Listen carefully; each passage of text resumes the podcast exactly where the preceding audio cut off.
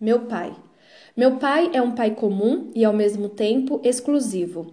É reservado e ao mesmo tempo o mais falador.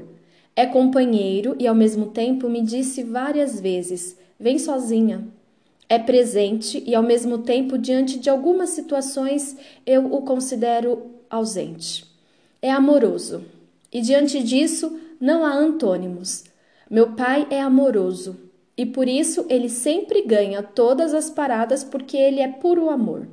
Meu pai me conta histórias, ele fala da oração que ele fez e do compromisso firmado pela fé para eu sair do hospital quando eu era ainda um bebê. Meu pai me carregava literalmente para cima e para baixo, pois eu acompanhava à construção da casa, às idas ao mecânico, à igreja, aos depósitos.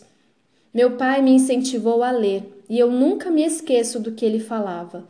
Podem roubar tudo de você, menos o seu conhecimento. Esforço-me para levar isso a sério até hoje e passar para minha descendência. Meu pai acordava a gente em pleno domingo, sem dó e sem piedade, para irmos à escola bíblica dominical. Eu amava quando meu pai orava para a gente repetir. Nesses dias eu gostava porque eu não precisava gastar palavras com Deus, era só repetir. Meu pai cantava para nós e a música mais marcante que ele cantava era do cantor Nicolette. Deus fez tudo lindo. Deus fez as estrelas lá no céu tão lindas Fez a lua que é mais linda ainda e o sol sempre a brilhar.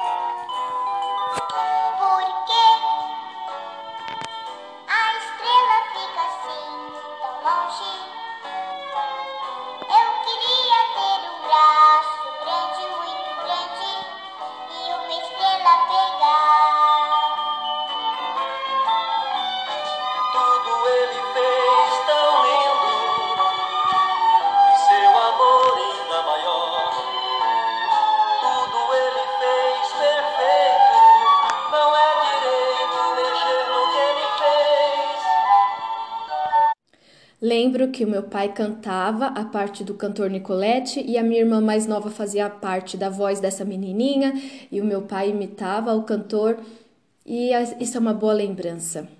Lembro-me também que na quarta série a professora pediu para a gente fazer um cartão do Dia dos Pais e eu copiei um trecho de um texto que era assim: Pai, sem nenhuma medalha no peito, você defende suas filhas.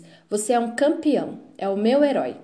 Na fase da adolescência, meu pai deu várias lições de moral que equivalia a surras de varinha. Ah, e por falar em surras, foram poucas, mas foram inesquecíveis. Não nos esquecemos pela dor, mas porque transparecia para o meu pai que doía mais nele do que em nós. Meu pai já foi para lugares desconhecidos para ajudar o próximo.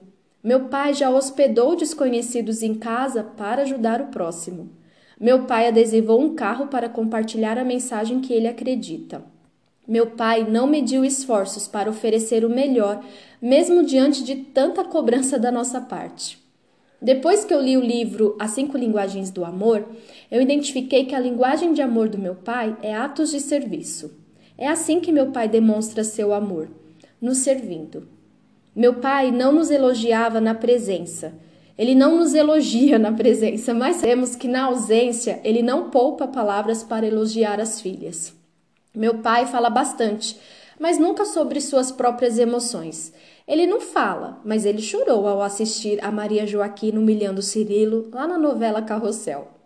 Meu pai inventa músicas, mas só canta para os mais chegados e em momentos que ele está tão descontraído que nem ele percebe que é um baita cantor e compositor. Ah, meu pai, são tantas histórias, tantas lembranças. É bom saber que muitas histórias ainda estamos construindo. E para finalizar, eu vou registrar que o meu pai me disse no altar, no dia do meu casamento: missão cumprida. Foi isso que ele me disse.